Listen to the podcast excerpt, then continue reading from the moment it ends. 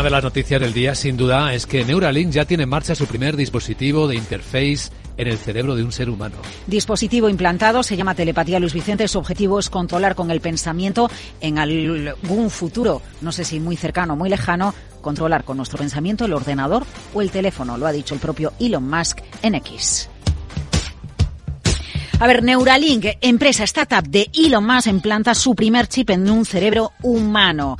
Recibió en 2023 la autorización de la FDA en Estados Unidos para realizar los primeros ensayos clínicos. La implantación se realizaba el pasado domingo y según Musk en X, el paciente se está recuperando bien. El dispositivo se llama telepatía y se ha colocado en una zona del cerebro que controla la intención de moverse. Si la tecnología funciona correctamente, los pacientes con enfermedades degenerativas graves podrían utilizar el implante para comunicarse o podrían controlar el curso solo el teclado de un ordenador usando solamente sus pensamientos. Dice más que los resultados iniciales muestran una prometedora detección de picos neuronales. Star uh, Neuralink, no, Starlink es la del espacio. Neuralink de Elon Musk se valoró el año pasado en 5.000 millones. No es la primera empresa eh, que implanta un chip en un cerebro humano, porque esta tecnología se llama Brain Computer Interface, BCI, es una industria emergente que tiene muchos protagonistas en Estados Unidos, como te puedes imaginar, rodeada de polémica. Hasta ahora se habían implementado chips en cerebros de monos con denuncias para Elon Musk. Él dice